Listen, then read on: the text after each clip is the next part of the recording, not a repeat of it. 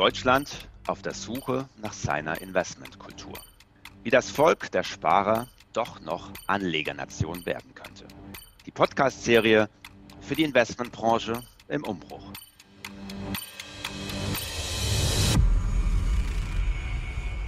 Bulle und Bär. Ein Käufer, der Potenzial sieht und ein Verkäufer, der das Vertrauen verloren hat. Liebe Cap Insider, so entsteht der Markt, das wissen Sie. Ohne solch grundlegende Meinungsverschiedenheiten gäbe es keinen Börsenhandel. Umso erstaunlicher finden wir bei Cap Insight, dass Meinungsverschiedenheiten hierzulande so selten öffentlich ausgetragen werden. Wir wollen das ändern. Wir sind der Meinung, die deutsche Investmentkultur braucht mehr Debatte und wir möchten eine Bühne dafür sein. Mein Name ist Markus Hojara, Chief Marketing Officer von Cap Insight. Und ich habe mich sehr gefreut, als wir neulich zwei wirklich sehr unterschiedliche Meinungsbeiträge bei uns auf der Seite hatten, ganz ungeplant tatsächlich. Das Thema war Short Squeeze, wie eine Gruppe oder besser ein Schwarm von Kleinanlegern verschiedene Leerverkaufangriffe von Hedgefonds, unter anderem auf die Videospielkette GameStop, konterten. Stoppt die GameStopper, schreibt da Guido Walter. Der Journalist und Cap Insight Experte für eher neue Anlagetrends sieht die Kleinanleger, die sich über das Netzwerk Reddit abgesprochen hatten, sehr kritisch und sieht da die Gefahr von Marktmanipulation. Mein Chef, Philipp Schröder, CEO von Cap Insight, sieht die Sache anders. Er glaubt, dass der Spuck gerade erst begonnen hat. An Kleinanleger, die nicht nur brav ihren ETF kaufen, müssen sich die professionellen Investoren gewöhnen, sagt er. Und er fügt hinzu, das sei auch gut so. Liebe Kevin Insider, ihr könnt euch gleich selbst eine Meinung bilden, denn beide sind heute hier, um darüber zu sprechen, ja und vielleicht auch ein bisschen zu streiten. Guido und Philipp, willkommen im Ring. Hallo. Ja, Guido, du ver verfolgst die Märkte ja jetzt nicht erst seit gestern. Sag uns doch nochmal ganz kurz, was da genau passiert ist und ob du in deiner Karriere und in deiner Marktverfolgung so etwas schon mal erlebt hast. Ja, du sagst ganz richtig, dass ich die Kapitalmärkte nicht erst seit gestern verfolge. Und ähm, äh, ich kann aus, aus langer Erfahrung sagen, dass ich sowas noch nicht erlebt habe. Also, dass eine, eine Gruppe, ein Internetschwarm sich eigentlich quasi dazu verabredet hat, eine Aktie zu kaufen. Und zwar nicht irgendeine Aktie. Also, man kennt das ja aus der Vergangenheit, dass irgendwelche Aktien mit wahnsinnig tollen Zukunftsaussichten, sei es jetzt im Internet, Technologie oder im Biotech-Bereich, da äh, mit der Projektion auf eine wahnsinnig tolle Zukunftsaussicht äh, sehr stark gepusht wurden. Nein, in dem Fall ging es um GameStop. Also das ist eine Firma, die kleine Läden in Malls betreibt, wo man Computerspiele äh, tauschen kann, verkaufen kann, kaufen kann. Gebrauchte Computerspiele. Ein Geschäftsmodell, was wenig digital ist. Also mal eingerechnet davon, dass das Unternehmen jetzt auch irgendwie versucht hat, äh, Zukunftsstrategien zu entwickeln, ist es aber doch wirklich kein kein äh, Unternehmen, was wirklich, wo man jetzt sagen würde, okay, das ist ein Top-Unternehmen, das kann vielleicht in zehn Jahren eine richtig große Rolle spielen. Und ausgerechnet dieses Unternehmen haben sich diese äh, Reddit-User ausgesucht, um äh, einen sogenannten Short Squeeze zu entwickeln. Das heißt, sie haben erkannt, dass da sehr viele Leerverkäufer am Markt waren und konnten dadurch, dass sie den Kurs hochgetrieben haben, diese Leerverkäufer wirklich in die Bredouille gebracht haben. Und mein erster Eindruck war, boah, Hammer. Also das ist ja echt eine Revolution. Also wie haben sie das denn geschafft? Und dann kamen bei mir schon so ein bisschen die Bedenken hoch, ähm, weil meiner Meinung nach ist äh, das ganze Finanzwesen, der ganze Kapitalmarkt ist ein einziges riesiges Netzwerk, wo alles irgendwie miteinander zusammenhängt. Und ähm, ich glaube, ähm, wenn man weiß, dass bei Leerverkäufen, beim Short Squeeze quasi für einen Leerverkäufer die, die Schulden oder die, die Probleme endlos werden können, also die Kapitalströme da irgendwie wahnsinnig abfließen können, dann weiß man, dass, dann, dass man da ein Problem kriegen kann. Hm. Was genau da das Problem ist, werden wir weiter diskutieren. Zuvor nochmal kurz an dich, Philipp, die Frage. Du bist ja selbst auf dieser Plattform Reddit aktiv, keine Ahnung, wo du auch dafür noch die Zeit in, äh, herbekommst und in deinen Kalender packst. Aber sei es drum, welche Bedeutung hat für dich das Ganze? Du hast äh, bei uns in der Cabin-Zeitrunde mal gesagt, na, Filme werden darüber geschrieben werden, was da jetzt passiert ist. Mm, genau, also ich bin, ich habe das natürlich aus einer anderen Perspektive äh, erlebt als Guido. Das heißt, ich war auf, auf, auf der Seite aktiv, dass ich äh, eben den, den, den Chat, der dafür ja verantwortlich gemacht wird, das ist, der nennt sich Wall Street Bets. Ähm, äh, in, in, dem äh, treibe ich mich schon seit einer Weile ein bisschen rum. Und insofern glaube ich schon, dass es auch Filme darüber geben kann, weil natürlich alles dafür da ist. Äh, deswegen reden wir jetzt ja auch drüber. Es gibt auch Fälle, über die hat keiner geredet, aber wir reden drüber, weil alle Zutaten da sind für, einen, für, für, eine, für eine ganz tolle Geschichte. Auf der einen Seite vielleicht auch der absolute Short-Squeezer Elon Musk, der ja auch in, äh, im letzten Clubhouse, was ja auch ein neues Phänomen ist, äh, den CEO von Robinhood ziemlich nervös gemacht hat mit seinen Fragen und der auch ein ein etablierter, äh, sage ich mal, Unterstützer ist von, diesen, von dieser Schwarmintelligenz, die sich da im Retailmarkt gebildet hat und die mittlerweile strategisch zuschlägt. Ähm, äh, und natürlich bin ich selber, habe ich, hab ich selbst auch investiert. Und insofern sehe ich das natürlich aus einer ganz anderen Brille, nämlich aus der Brille, dass ich natürlich genau wie Guido auch fasziniert bin, dass man also die Augen nicht davon lassen kann. Ähm, kann auch sagen, das ist Stock-Porn, ja, der da passiert. Das äh, äh, würde ich auch unterschreiben. Und natürlich ist es, ist, es, ist es ein ganz besonderer Play. Da, wo ich nicht Guidos Meinung bin, ist, ähm, äh, ne, wir kennen das Phänomen eigentlich schon länger. Äh, Firmen wie Tesla, aber auch andere Tech-Firmen haben davon total profitiert, dass es eine äh, Anlegergruppe gibt. Äh, immer in der Regel sind das Retail-Investoren, die sich über die, die Multiple-Berechnungen der etablierten Fondsmanager und Hedgefonds hinwegsetzen und eben Firmen äh, eine Chance geben, wenn man es positiv sagt, oder auch Firmen aufblasen in der Bewertung, wenn man es negativ sagt. Das gibt es länger. Tesla würde es heute nicht geben, ohne diese Retail-Armee, die Elon Musk schon lange hat. Ähm, und der zweite Aspekt, wo ich nicht Guidos Meinung bin, ist, ähm, man kann sehr wohl äh, die, das Investment in, in, in GameStop-Aktien sehr, sehr gut äh, argumentieren. Warum? Weil es eben einen, äh, einen ungedeckten Leerverkauf auf der anderen Seite gab. Das heißt, da hat sich jemand versucht, äh, mehr Aktien zu leihen, als es gab, um die dann leer zu verkaufen. Und es ist aus meiner Sicht ein, eine ganz legitime Strategie von jedem Investor zu sagen, hey, wenn das auf der einen Seite jemand versucht, ähm, dann kann ich auf der anderen Seite ähm, äh, dagegenhalten. Das ist ja auch das, was im Markt jeden, Teil, jeden Tag passiert.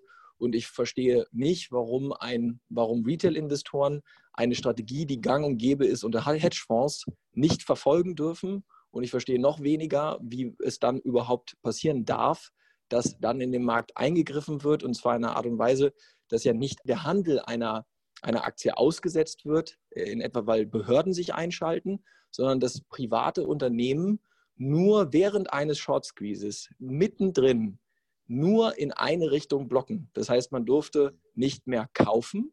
Ja, das heißt, diejenigen, die auf der, auf der, die gegen den Leerverkauf gesetzt haben, die wurden blockiert. Und diejenigen, die für den Leerverkauf gesetzt wurden, die durften weiter verkaufen. Und man hat es auch nur dort gemacht, wo, die, wo die, äh, der Großteil der Reddit-Investoren war, nämlich auf den Neo-Brokern. Das heißt, man hat wirklich ganz einseitig eingegriffen und es hätte ganz viele andere Möglichkeiten gegeben, wenn man wirklich wirklich, wenn man wirklich begründete Angst vor Manipulation hätte, ja, und äh, auch da bin ich auch nicht Guidos Meinung, weil äh, jeder Hedgefonds ist eine Manipulation. Da werden Leute äh, organisiert, da werden Strukturen aufgesetzt, da werden äh, äh, steueroptimierte Vehikel gegründet mit dem Ziel, an einem bestimmten Tag in Leerverkäufe zu gehen.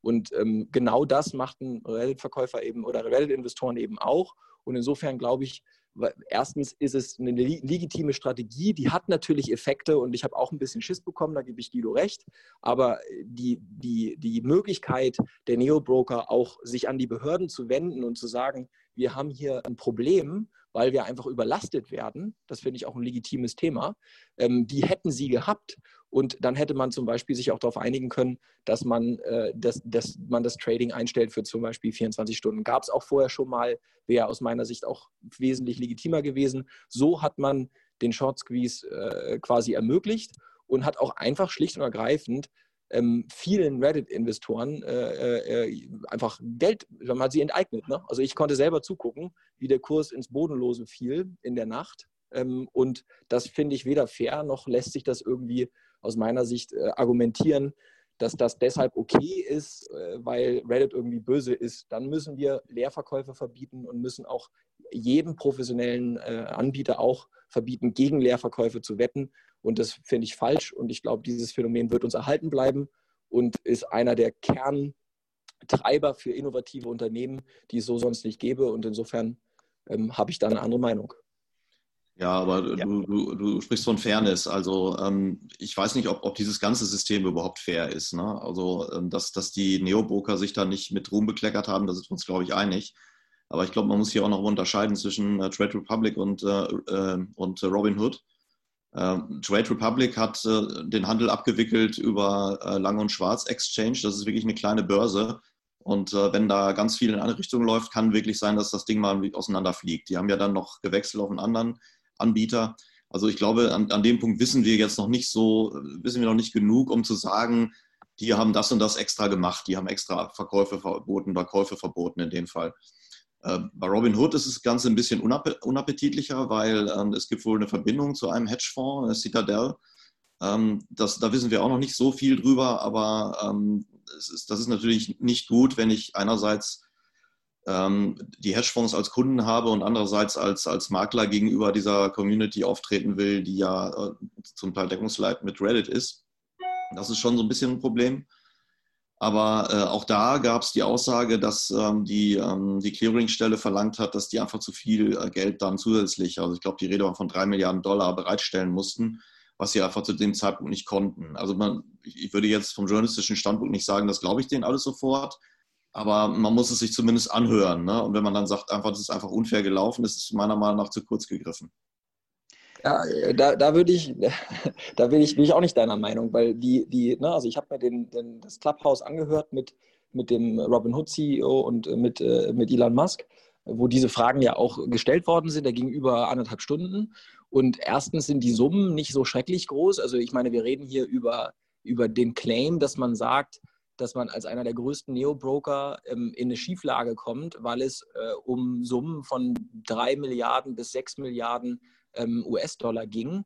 Äh, äh das ist mal so der erste Punkt. Ich, ich, mir fehlen da die Dimensionen, aber ich, wir reden hier jetzt nicht über Hunderte von Milliarden oder sogar Billionen und de, de, die Transaktionsgeschehen sind da, glaube ich, äh, ziemlich hoch. Es gibt einen relevanten Punkt äh, und den, den würde ich auch glauben, ist, dass man sagt, okay, das Problem war auch, dass äh, bestimmte Trader und auch bestimmte Clearingstellen gesagt haben, sie lassen die GameStop-Aktien nicht mehr zu als Collateral, weil die halt so im Wert gestiegen sind. Das ist ja in der Regel so ist, dass äh, auch Robinhood-Kunden äh, und Investoren ihre Depots nochmal beleihen. Und das ist in der Regel ja auch kein Problem, ähm, wenn das werthaltige Aktien sind. Aber das ist natürlich gerade in so einer Situation GameStop-Aktien dann aus diesen, aus diesen Logiken herausgefallen sind. Das heißt, gerade im Bereich der Optionen und gehebelter Optionen kann ich das nachvollziehen, aber dann hätte man einfach den, den Kauf von Optionen ja aussetzen können. Ne? Man hätte einfach sagen können, okay, ähm, bestimmte gehebelte Produkte, Zertifikate, äh, Optionen oder auch die Möglichkeit, diese Aktien als Sicherheit zu hinterlegen, um eben das eigene Depot nochmal zu beleihen, um noch mehr von diesen Aktien zu kaufen. All diese Maßnahmen hätte man durchführen können, aber ein Outright Equity Investment zu stoppen, das halte ich auch im Fall von Trade Republic für einfach Schwachsinn. Ich habe keine Ahnung, was tatsächlich die Motive sind, aber ähm, auch Lang und Schwarz hat im Übrigen weiter operiert. Ich habe selber über Lang und Schwarz noch weiter gekauft. Das heißt, Lang und Schwarz äh, als Broker hat daran ja auch sehr viel verdient. Bader auch. Ähm, äh, und diese, diese, diese Möglichkeit oder diese, diese Argumentation kaufe ich nicht. Aber unabhängig davon, ich meine, das wissen wir am Ende alle nicht, was da wirklich passiert ist. Unabhängig davon finde ich, wenn man, wenn man als Marktteilnehmer in eine Schieflage gerät, dann sollte man sich an die Behörden wenden und sagen, okay, wir haben hier ein Problem. Und äh, dann auch mit der Unterstützung der SEC oder anderen Behörden Maßnahmen kurz abstimmen. Ähm, und wie gesagt, wir leben in einem Finanzsystem, wo es kein großes Problem sein sollte, drei Milliarden zu beschaffen. Wenn das ein Problem ist, dann äh, muss man aus meiner Sicht äh, den Handel halt ganz einstellen auf der Plattform, aber nicht einseitig. Das macht für mich weiter keinen Sinn. Aber vielleicht, also Guido, ich weiß nicht, wie du es siehst, be bevor man da zu tief reingeht, würde mich nochmal auch interessieren, wie du es denn siehst. Ne? Also ich, ich bin da positiv gestimmt, dass wir diese Art von Trades und diese Art von, von neuer Investorengruppe, dass das eigentlich gut ist. Also uh, unabhängig jetzt davon, was Robin Hood da im Einzelnen gemacht hat. Und du sagst ja auch, es ist, es ist nicht ähm, irgendwie schon ein bisschen fishy. Ähm, ich finde es äh, absolut so, äh, dass das so ist. Aber wie siehst du das denn äh, zukünftig? Ne? Also ich glaube, dass das Phänomen ja nicht weggehen wird. Und ich sehe da drin auch kein Problem. Und ich sehe auch kein Problem in der, in der Absprache in Chaträumen. Das ist ja ein Punkt, den du, glaube ich, auch kritisch gesehen hast. Ja, also ich, ich, glaube nicht, dass das Phänomen weggehen wird. Also das, das schon, dafür ist jetzt zu viel passiert. Ähm, was mich am Anfang nur so ein bisschen gestört hat, also dass diese, diese einseitigen Zuweisungen, also hier die Helden, da die Bösen, da bin ich so als Journalist immer gleich so ein bisschen vorsichtig. Ne? Dann sagt man, ist das wirklich so? Also sind das wirklich jetzt die, diese romantisierten, aufständischen Revolutionäre und die anderen, die dicken, fetten, etablierten, da, da gucke ich immer so gerne so ein bisschen ins Detail. Ne? Und äh, was mich so ein bisschen jetzt äh, für mich also auch ein bisschen unterstützt hat in meiner Meinung war, dass ja einfach so die Aktien von GameStop und AMC einfach gar nicht so sich da oben gehalten haben. Ne? Also wenn jetzt wirklich diese romantische Vorstellung äh, da wäre, die ich auch gelesen habe bei Reddit, ja, wir wollen diese Firmen langfristig unterstützen und wir wollen denen helfen.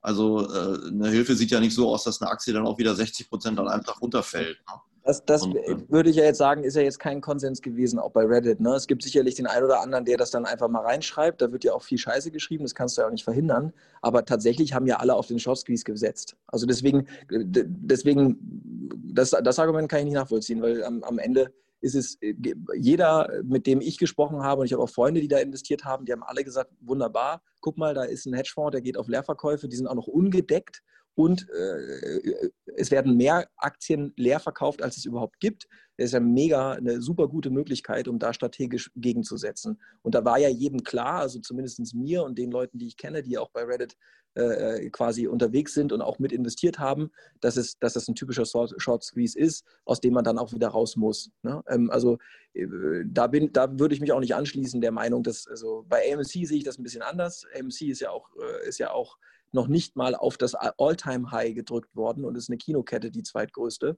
und die jetzt durch Corona so abgestraft worden ist. Aber ich, glaube, bei beiden hat die Mehrheit der Reddit-Investoren ganz klar gesagt, guck mal, super Möglichkeit, weil wir eben auf der anderen Seite einen Shortseller haben, der zu einem bestimmten Datum seine Exposure eindecken muss und dieses Momentum kann man nutzen, um Geld zu verdienen.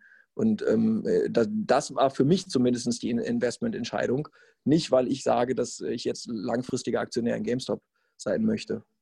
Ja, denke, das, das ist aber schon mal eine ganz andere Aussage, wenn, wenn ich sage, ich will Geld verdienen. Ne? Das ist ja das, was sie alle wollen an der Börse. Und das, das finde ich ja auch gut, wenn man das sagt. Also das ist eine ehrliche Aussage. Aber es gab halt viel äh, so, was in die Richtung ging, ja, wir wollen das System in erster Linie äh, erschüttern und uns geht es gar nicht ums Geld. Ne? Und da habe ich dann so ein bisschen gedacht, na, ist das vielleicht wirklich so oder geht es vielleicht doch um Cash? Ne? Und das habe ich ja in meinem, in meinem äh, Artikel auch geschrieben. Ja, ich denke, da gibt es einfach unterschiedliche Gruppen, ne, die sich dann auch bei Reddit und anderen Plattformen sammeln. Da gibt es die, die ähm, das idealistisch sehen. Da gibt es andere Gruppen, die einfach nur Geld verdienen wollen. Und ich denke, das ist auch okay. Ich möchte nochmal auf einen Begriff kommen, den du, Philipp, ja auch genannt hast, und zwar den von der Reddit Army. Ne, und dass das jetzt die Army auch von einem Elon Musk wäre, auf die er zurückgreift. Das klingt ja in der Tat so, als ob Elon, äh, Elon einen direkten Zugriff hätte auf Hunderttausende von Kleinanleger, die sich dann zu organisieren haben, um ein Ziel von ihm zu verfolgen. Ist es, kann man das so verstehen? Weil das wäre tatsächlich ähm, problematisch in Richtung von Marktmanipulation. Ich glaube, es, ich glaube, dass das nicht so sehr ist, dass, dass Ilan die Kontrolle darüber hat, sondern Ilan ist einer der, der Fixsterne und der Polarisierungspunkte, an denen sich viele orientieren. Das hat man ja auch gesehen durch seinen Hashtag oder durch seine Bitcoin, äh, äh Bitcoin Aktion, dass er einfach äh, Bitcoin kommentarlos bei sich im Twitter-Profil äh, ähm, äh, verankert hat und dann ging der Kurs um 17 Prozent innerhalb von einer Stunde hoch. Bei einem Markt, der ja auch mittlerweile eine Marktkapitalisierung hat von einer Trillion, äh, Entschuldigung, von einer Billion, also 1000 Milliarden. Und da sieht man eben auch, dass, äh, und da ist im Übrigen auch kein Broker pleite gegangen, ne? also nur mal so. Ähm, äh, da sind ja wirklich hunderte von Milliarden bewegt worden und an Werten kreiert worden und auch gleich wieder vernichtet worden durch diese Aktion. Ähm, ich glaube, dass er, er, kontrollieren tut er das nicht, aber er hat es, hat es sehr, gut, ähm, äh, sehr gut hinbekommen, sich als zu inszenieren als einer derjenigen, der als glaubwürdig oder auch als Market Maker wahrgenommen wird von dieser Gruppe. Ne, da gibt es noch andere.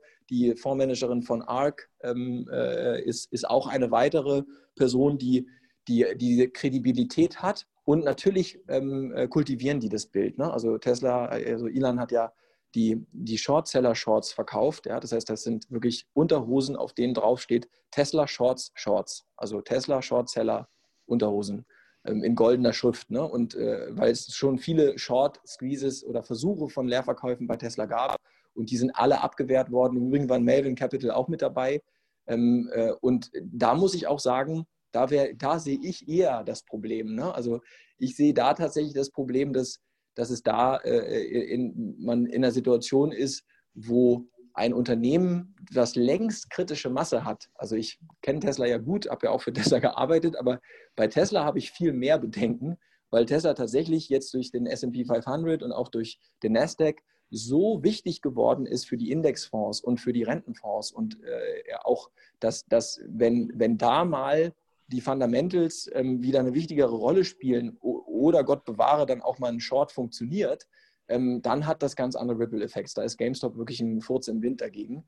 Und ja, er, er, hat, er hat das kultiviert er, äh, und er weiß auch, wie man das macht, nämlich dass man quasi Zukunftstrends nutzt, äh, Popstar-artig äh, eine Geschichte entwickelt und das komplett entkoppelt von, von den normalen konventionellen Facts. Und natürlich finden Leute das geil auch. Ne? Also ich fand es auch witzig, äh, ehrlich gesagt, dass Melvin Capital da äh, wieder Probleme hat, weil ich nun wirklich äh, mein, mein Mitleid für einen Milliardär, der eine an, anfällige Gaming-Kette platt machen möchte und damit Milliarden verdienen will, ist dann halt auch gering, wenn der Bluff mal gecallt wird. Also ich sehe die, sehe, sehe diese Blüten von AMC und GameStop nicht so kritisch. Ich glaube, dass es dann wirklich schwierig wird, wenn diese Art von Investments erstens nur für bestimmte Aktien angewandt wird. Das heißt, dass wir zwei Realitäten haben. Das ist auch ein Problem für Deutschland, weil wir haben längst zwei Realitäten. Wir haben per se andere Multiples in den USA und im Nasdaq, als wir die in Europa haben. Das ist schon mal schlecht für die Firmen, die in Europa sind.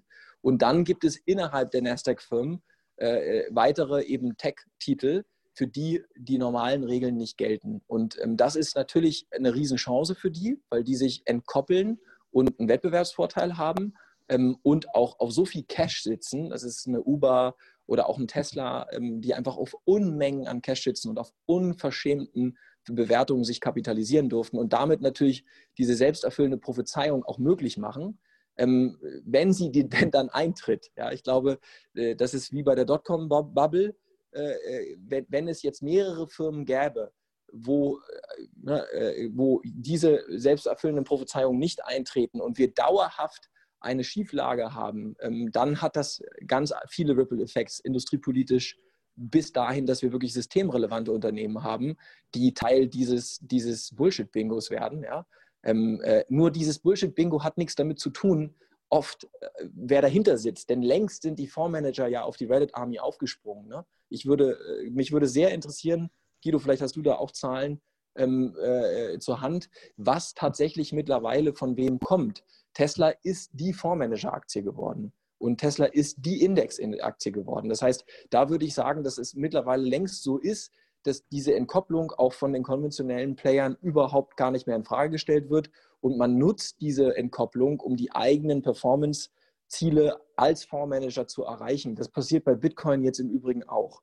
Und deswegen glaube ich, dass da mittlerweile äh, die konventionellen äh, auch gar nicht sagen können, sie, sie werden nicht Teil des Spiels, sondern die, die, die, die, der Kern ist entstanden und dann wurde das Ganze auch noch extrem befeuert von den konventionellen. Und die erfolgreichsten äh, äh, Fondsmanager unserer heutigen Zeit investieren eigentlich komplett hinter diesem Trend hinterher und verstärken den. Ja, also insofern. Ja, das, das, ähm, das ist ja, das, was, was, ist, was ich mich die ganze Zeit frage. Also ähm, ist es die, hat die Reddit Army überhaupt diese Macht und die, die, die finanzielle Power, sowas überhaupt zu stemmen?